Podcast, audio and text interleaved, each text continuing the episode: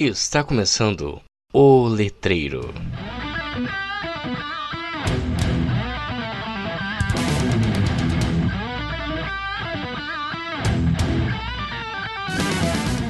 Olá, letreiros, letrados e letrandos, tudo bem com vocês? Meu nome é Victor Dantas e esse é mais um episódio do podcast mais letrado do Brasil. E hoje estamos aqui com a minha amiga, minha colega aí de mestrado, Lilian Aparecida, e vamos discutir um pouco sobre a visão dos professores sobre variação linguística em sala de aula. Mas antes, vamos aos nossos recadinhos. Recados do Mural.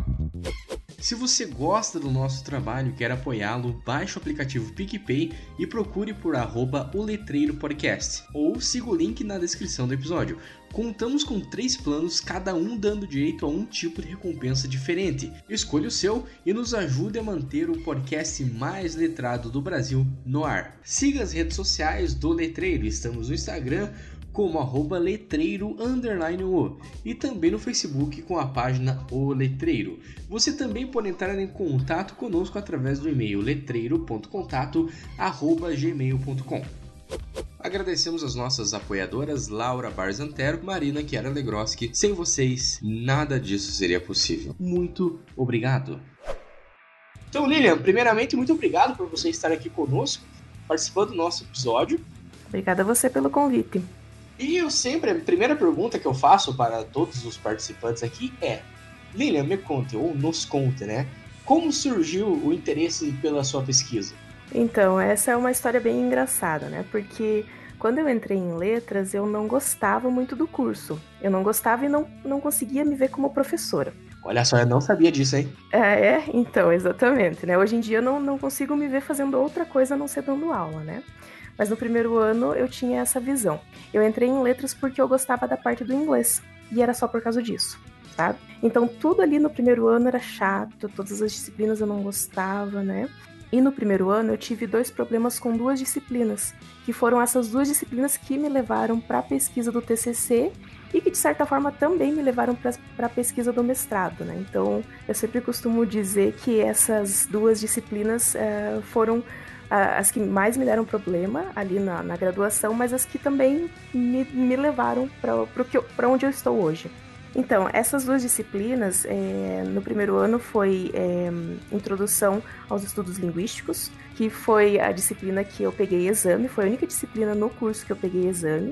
Então, chegou lá no fim do ano, eu fiquei morrendo de medo de não passar, porque eu já tinha pegado uh, ah, DP em outra matéria. Então, eu fiquei com medo de ficar com duas DPs, né? Daí, o que, que eu fiz? Reli todos os textos do ano inteiro, reli coisas a mais, fui lá buscar por referências, e eu comecei a gostar, sabe, do, daquilo que eu estava lendo, né? E foi ali no, no primeiro ano que eu decidi que eu queria trabalhar com variação linguística, a partir de alguns textos que eu li nessa disciplina de introdução aos estudos linguísticos. E a segunda disciplina que foi a que me deu um certo problema foi de prática. Prática 1. Por quê? Porque eu também não me via, como eu falei para você, eu não me via como professora e essa disciplina era para que a gente fosse para a sala de aula, né? Para que a gente tivesse essa visão de professores, né? E eu não quis, simplesmente não quis fazer essa disciplina, eu desisti da disciplina, logo ali nos dois primeiros meses de aula, sabe? Então essa foi direto para DP, né? E lá na, no segundo ano, quando eu cursei essa disciplina, a professora falou bem assim: uh, seguinte, vocês vão elaborar um, um pré-projeto aqui que pode vir a ser o pré-projeto de pesquisa lá do TCC de vocês. E eu fiquei com essa ideia na cabeça. Ah, mas quer saber? Eu vou elaborar meu projeto de pesquisa do TCC aqui. Eu já tinha essa, essa noção de que eu queria trabalhar com variação linguística, né, lá do primeiro ano, do finalzinho do primeiro ano, e foi ali então que eu meio que desenhei os primeiros contornos ali do meu projeto de TCC. Foi nessa, nessa disciplina. Muito legal a sua, a sua história. Eu acho bem legal, assim, essa mudança mesmo que a gente tem, né, conforme o curso vai passando. E é legal também você ter falado que hoje em dia você não se imagina fazer outra coisa senão dando aula, né? É um amadurecimento, né? Isso, exatamente, exatamente. É, porque geralmente os, os alunos que entram numa licenciatura sem querer ser professores, eles acabam desistindo no meio do caminho, né? Uhum. Eles acabam. É porque a gente tem muita matéria. Muito também não. A gente tem algumas. Nós temos algumas matérias é, relacionadas à educação e essas matérias realmente geralmente pegam o pessoal assim meio de calça curta, vamos dizer assim. Né? Exatamente. E é interessante também notar que muita gente que entra em letras não tem essa vontade de trabalhar como, como professores, né? E o curso vai modificando essa visão dos alunos. Eu conversei com várias pessoas já que me disseram isso. Sim, sim, exatamente, exatamente. Muito bom. Muito bem, então você trata, como você já falou, e eu também já comentei no começo do episódio, sobre a variação linguística, né? E eu acho que o primeiro conceito que a gente pode discutir aqui, que você traz também no trabalho, é sobre a questão desse, agora dando banho mesmo, né, desse mito do monolinguismo. Uhum. É, qual, que, qual é a realidade linguística brasileira? Conta pra gente. Então, há na, na, na ideia, assim, no, no, imaginário das pessoas, que a gente fala apenas uma língua, né? Que a gente fala a língua portuguesa e que essa língua ela não varia, né? E na verdade não. A gente pode começar a citar aí que aqui no Brasil a gente não tem apenas a língua portuguesa, né? Aqui no Brasil convivem é, 170 línguas mais aproximadamente 170 línguas indígenas, né, e mais umas 30 línguas de imigração. Né? Então já começamos por esse ponto, de que não há apenas a língua portuguesa aqui em território brasileiro. E além disso, o português brasileiro, né, o nosso português, ele não é o mesmo de um lado, de um canto ao outro do país. Ele varia, né? E, e como você bem sabe, é, o português ali ele varia tanto na questão uh, horizontal, né, as variações de ordem diatópica, as diferenças de uma região para outra, quanto uh, a variação uh, vertical, né? Ou seja, das camadas sociais, as, as variações ali, as, as diferenças é, entre as falas das camadas sociais, a variação diastrática, né? Além disso, também a gente pode citar a variação estilística, né? Os falantes eles variam o seu estilo, eles mudam o seu estilo de acordo com a, a, a situação em que eles estão, né? a situação comunicativa em que eles se encontram. Então, não, é, esse é só um, um, mito, um entre os tantos mitos aí em relação à língua, né? Eu acho que esse mito se sustenta muito pelo fato de termos aqui no Brasil o português como língua oficial, né? Exatamente. Então, ah, o português é língua oficial, nós falamos aqui no Brasil falamos português, então é só essa língua que existe aqui, né? Quando na verdade temos aí uma série de políticas linguísticas que é, tiveram aí como função o apagamento de várias línguas na história do, do Brasil, que a gente não vai entrar aqui agora nesse assunto, porque isso dá um episódio separado só dessas políticas linguísticas. Exatamente. É, se a gente fosse olhar para o nosso passado, né, nós teríamos muitas outras línguas, né? Muitas outras línguas indígenas e muitas outras línguas de imigração. Então, como você falou ali, é, ocorreu ao longo da história várias políticas nesse sentido de homogeneizar, né, de, de, de, de deixar apenas uma língua, né, e políticas é, à força, literalmente, né. Isso, exatamente, exatamente. Concordo plenamente com isso, né, e é um mito que eu acho que a gente vai uh, desconstruindo aos poucos, né, embora seja saiba que a gente sabe que é, é um trabalho árduo que a gente tem pela frente, né. Então eu acho que esse primeiro conceito ficou bem claro, que esse mito do monolinguismo no Brasil, né, vários pesquisadores aí já trouxeram pra gente que no Brasil, na verdade, atualmente, umas, cento umas 170 línguas, como a Lilian falou. Muito bem, Lilian, então você acabou de comentar conosco aqui que uh, o português, né, não só o português, mas as línguas, elas variam, né? Não existe apenas uma forma de se falar uma coisa.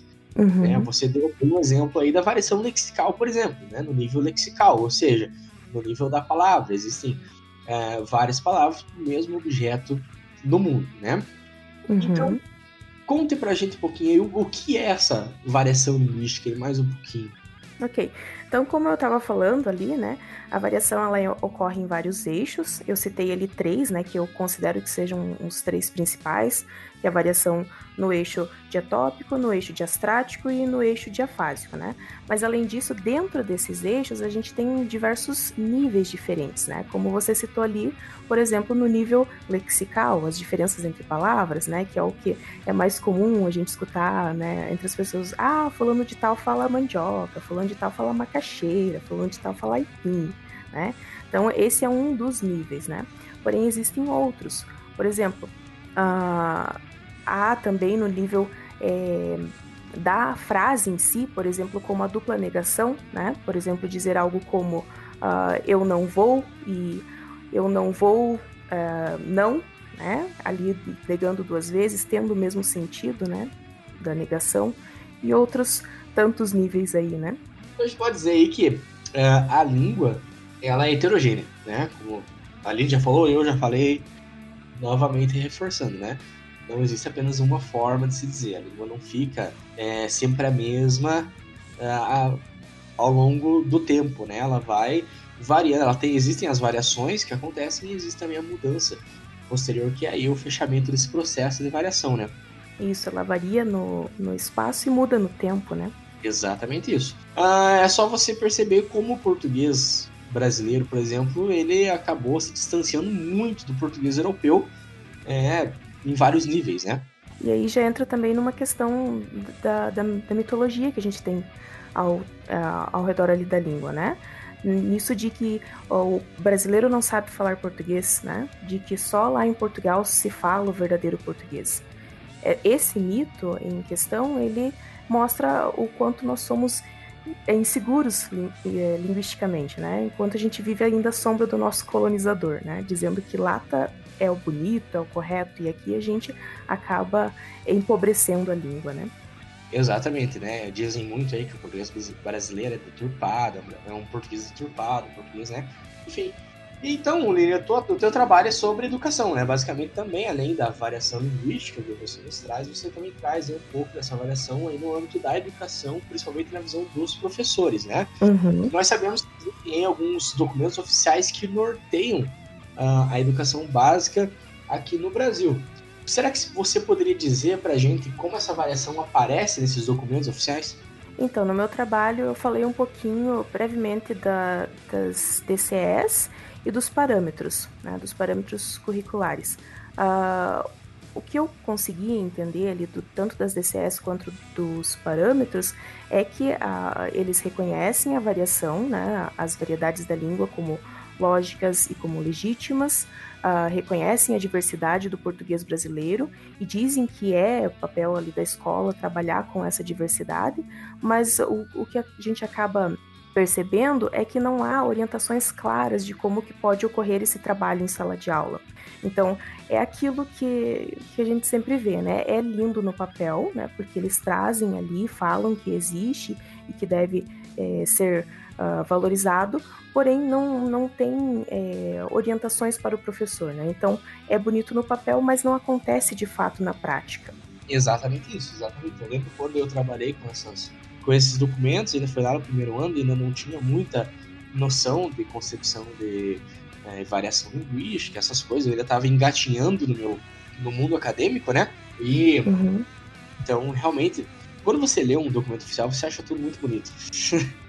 Falando bem na sinceridade, assim, não só a parte da variação linguística, mas como no todo, né? Você acha muito lindo. O que é um pouco complicado, porque isso a gente percebe em prática, em sala de aula, que isso pode não ocorrer, muitas vezes não ocorre. Quando essa variação linguística ela é estigmatizada por outras pessoas, né? É, nós dizemos que ocorre o preconceito linguístico. Uhum. Você trabalhou aí no teu TCC justamente essa questão do preconceito linguístico e a sala de aula. Será que você pode contar pra gente um pouquinho? Exatamente. Então, a variação ela não é vista com bons olhos, né? Como aquilo que a gente já conversou.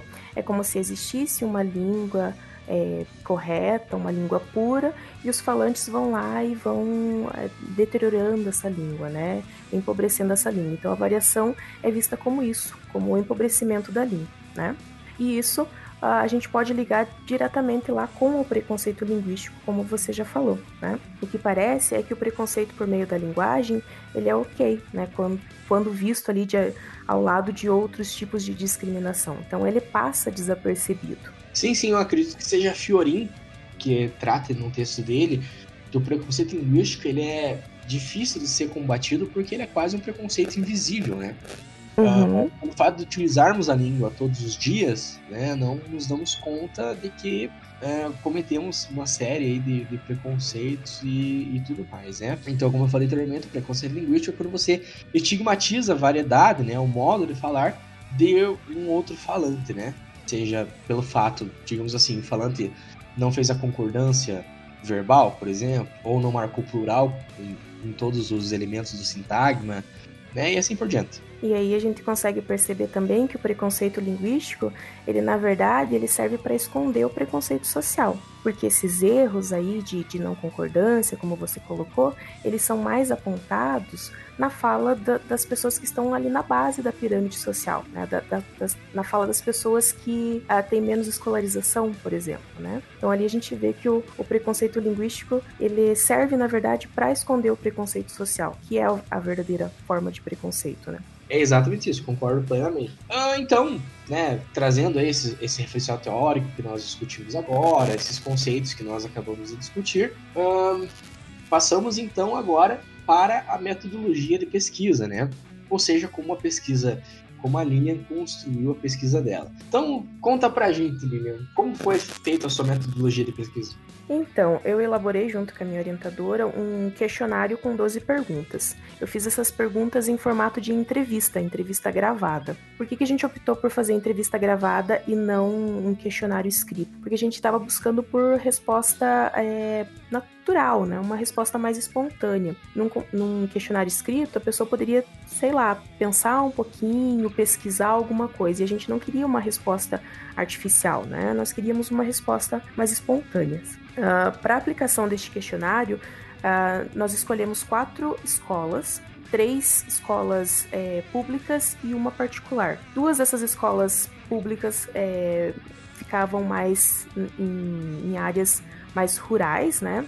Uma até atendia essa clientela rural e duas mais no centro da cidade, né? Dentre essas duas do centro da cidade, uma delas é a, a, a escola hum, particular que eu falei. Em cada um dos colégios eu entrevistei três professores. Dessas 12 perguntas, as primeiras perguntas serviam, serviram para que eu fizesse um, um, levantamento ali do perfil, né, tanto dos professores quanto dos colégios. E as demais, então, daí foquei no tema, que era variação e preconceito linguístico na sala de aula. Em relação ali às primeiras perguntas, eu obtive algumas respostas bem interessantes, né? Em relação ali ao tempo é, em que os professores lecionavam, né? Eu tive professores com menos de um ano de carreira, professores com mais de 20, né? Então a gente vê ali uma, uma grande diferença. As idades dos professores é, foi de 28 até 60 anos, e a série com que eles trabalhavam ali eram todas as séries do Fundamental 2, uh, ah, do médio e também tive professores ali do formação de docentes, né, do antigo magistério. Antes de continuarmos, então é bom contextualizarmos que a, a pesquisa que a Lilian fez foram nas, nas escolas aqui da cidade de Ponta Grossa, no Paraná, tá? Exatamente. É, são essa, essas escolas, as escolas aqui da nossa cidade que a Lilian pesquisou. Então, como vocês uh, ouviram, a Lilian fez algumas entrevistas, né? Uh, na área da sociolinguística, que é a área que a gente estuda, né, Lilian? Isso. Nós temos algumas ferramentas de coleta de dados só que é sempre difícil coletar esses dados, né, Lilian? Uhum. Porque, como a Lilian falou, a gente quer o máximo de fala espontânea possível. Então, por exemplo, no caso dela, como ela falou, o questionário não seria muito complicado. Muito bem, vamos conversar agora um pouco sobre os resultados, então, Lilian. Você dividiu os resultados basicamente em três partes, né? Então, primeiro, um dos focos da tua pesquisa era pesquisar sobre a concepção de variação, né, de variação linguística que os professores tinham. O que você pode comentar interessante com a gente sobre esses? Então, é, uma das minhas, eu elaborei para esse meu trabalho, eu elaborei cinco hipóteses de pesquisa. E uma dessas hipóteses de pesquisa é que os professores é, trabalhavam em sala de aula mais com a variação de ordem é, diatópica, né, a variação regional. E aqui nesse, nessa, nesse ponto da, dos resultados da minha análise de dados, eu pude comprovar que a variação, ali, a concepção de variação dos professores vai além dessa variação regional. Né? Então eles apontaram, claro, a variação regional e foi, e foi é, o que eles mais apontaram, mas também eles falaram da variação social, né, da, das diferenças entre as, as, as, modalidades da língua, né, da diferença entre a modalidade escrita e a modalidade falada, das diferenças entre os estilos que um, que o mesmo falante pode assumir. Então, isso eu achei interessante ali na minha pesquisa, né, que foi uh, que não condisse ali com o meu a minha hipótese de pesquisa. Muito legal. E isso pode acontecer, né? Você tem um resultado que não bate ali com a tua hipótese, né? Uhum. Uh, em seguida, você então pesquisou a concepção de erro que os docentes tinham, né? O que você pode contar pra gente sobre isso? Uh, em relação à concepção de erro, o que eu pude perceber é que há duas concepções diferentes ali, né? A primeira delas é uma concepção mais flexível, ou seja, os professores olham para os fenômenos da língua de uma maneira mais é, flexível, apontando como se fosse erro apenas aquelas construções que não fazem parte de, de nenhuma variedade da língua, né? E uma maneira mais conservadora, né? E dessa maneira conservadora, o, o que seria erro seria tudo que tá um, que, que não segue as regras ali da gramática normativa, né? Então, por exemplo, dessa concepção mais conservadora, eu tive algumas respostas como: ah, eu considero o, o que seja errado aquelas construções como fumo, ganhemo, aquelas coisas que chegam doer no ouvido. Né? Em, duas, uh, duas respostas eu obtive essa fala, que erro é aquilo que dói no ouvido. E aí a gente consegue ver uh, que há um preconceito linguístico né, por trás dessa, dessa fala desses professores, um preconceito linguístico bem uh, explícito, né? Só essa frase de chega doer no ouvido com relação ao suposto erro do aluno é uma frase bem preconceituosa, né? Exatamente. É, outras falas como erro craso e coisas assim também eu obtive ali nas minhas respostas. Muito legal. Lembrando sempre aos nossos ouvintes que o trabalho fica na descrição do episódio, tá? Então, vocês, por favor, acessem o trabalho e leiam. O meu trabalho está muito bom, muito bem escrito, muito bem elaborado e muito bem pesquisado. Então, eu realmente indico a leitura. Muito bem. é isso. Muito bem. E em seguida, então, acho que é a, a última parte que você dividiu os resultados, né? Uhum. Você também pesquisou sobre como a variação linguística era tratada nos livros didáticos, né? Você encontrou alguma coisa interessante? Como foi? Então, a, a, é, em relação ao livro didático, na verdade foram perguntas para os professores, como que eles viam que o livro didático abordava o fenômeno da variação linguística, né? Eu não peguei o livro didático para ver, e talvez essa esse foi um dos, uh, uma, um dos fatores limitantes aí da minha pesquisa, porque eu não pude realmente ver se o que eles disseram era verdade ou não, né? Então, segundo os professores, o livro didático ele traz, sim, algumas, algumas atividades em relação à variação linguística, mas de uma maneira estereotipada, né? E geralmente essa variação linguística serve para mostrar o que é errado, digamos assim, e para corrigir, né? Para fazer essa correção. Muito bem, muito bem. É interessante de ver como a gente né, consegue perceber aí, como você falou, as limitações do nosso trabalho, né? Então, isso sempre vai acontecer, tá, gente? Como eu sempre falo aqui em todos os episódios, um trabalho TCC é um recorte que você tem que fazer, né? E por mais que você queira abraçar o mundo quando está escrevendo o TCC, isso infelizmente não é possível, né, Aline? Não, não dá. Você tem que limitar, né? A gente aprendeu bastante que não adianta você ir lá com vários objetivos, você tem que focar. Exatamente. É exatamente isso. Então é recorte. Esse foi o recorte da linha, né? E existem outros recortes aí. Enfim, e por fim, então, você trata ali um pouco sobre a importância de se trabalhar a variação linguística em sala de aula. Então, conta aí pra gente. Então, ao longo das entrevistas, o que deu para perceber é que os professores eles trabalhavam com a variação linguística, ou pelo menos é, diziam isso, né, que trabalhavam com a variação linguística. Mas o que eu consegui perceber, né, o que eu consegui extrair da fala deles, é que esse, esse trabalho da variação linguística se dava para uh, o ensino de norma culta. Né? Então, a variação linguística servia para ensinar a norma culta da língua. Uh, pra, ou seja, para mostrar aquilo que é errado, né, aquilo que não está lá na norma culta, e para apresentar o que é o correto, né? A famosa passe a tirinha do Chico Bento para a norma culta, esse tipo de coisa, né? Nossa, esse, esse é o clássico. E, e também uh, eles, é, pelo menos, mostraram ali consciência de que é importante de trabalhar com a variação linguística em sala de aula, e eles elencaram algumas coisas ali, o, o o porquê de, de ser importante, né? Para conscientizar o aluno de que há diferenças, né? O que foi interessante também no meu trabalho é que alguns dos professores trouxeram essa noção de adequação da linguagem. Então, uh, aqui também nessa parte, eles falaram que a, variação linguística servia para isso, né? Para que você mostre que a cada variedade ali é, ela é adequada para uma determinada situação linguística. Alguns dos professores trouxeram essa visão de adequação. E, e também os professores ah, comentaram em relação ao preconceito linguístico, né? Então, que é importante trabalhar com a variação linguística no sentido de conscientizar em relação ao preconceito linguístico. Muito legal, muito legal. Muito bem, dona Aline. Eu acho que é um trabalho assim que eu particularmente adorei ler. Por, primeiro, por ser minha área, né? E também, Obviamente, porque tá muito bem escrito, tá muito legal, assim. E. É eu vou achar que é verdade. Não, mas, mas, é verdade mesmo. É, e também é um assunto que me interessa muito, né? Então, ah, eu pretendo um dia atuar aí na área de ensino de língua portuguesa, né? Embora eu goste muito de, de ensinar inglês, né? Mas é um trabalho, assim, que eu acho essencial para a gente entender como anda o, a concepção que os professores têm, né? E também, por que não aí, indiretamente, a importância da formação continuada dos professores, né? Exatamente, faz muita falta.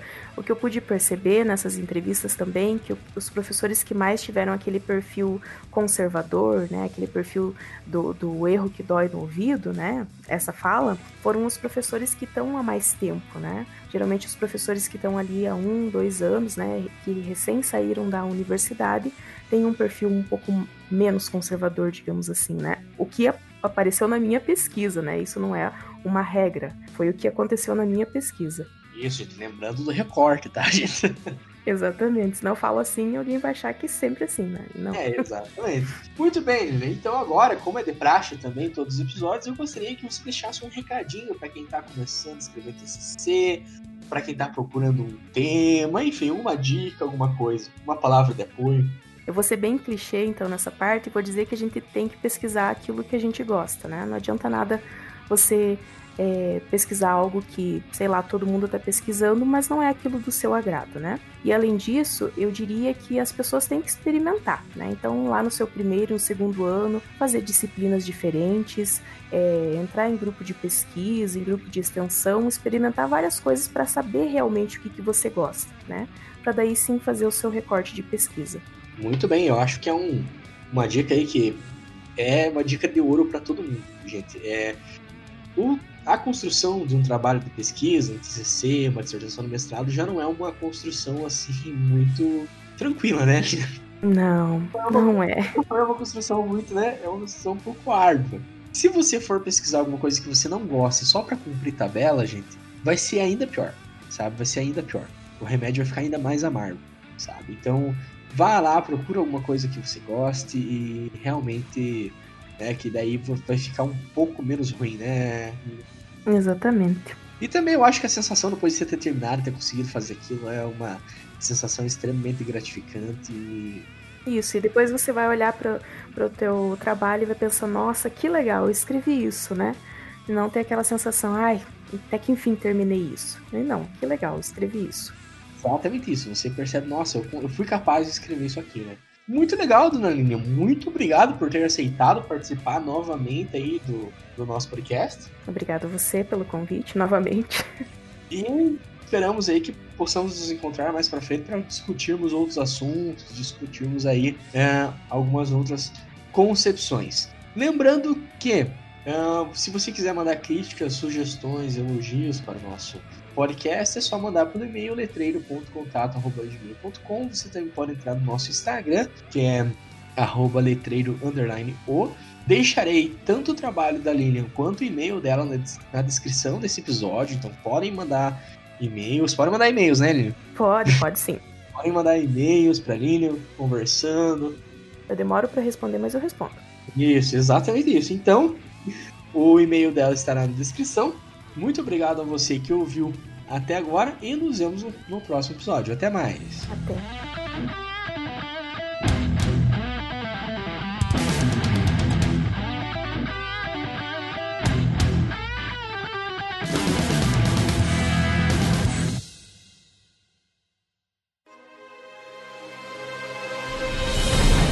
Uma produção biesec.net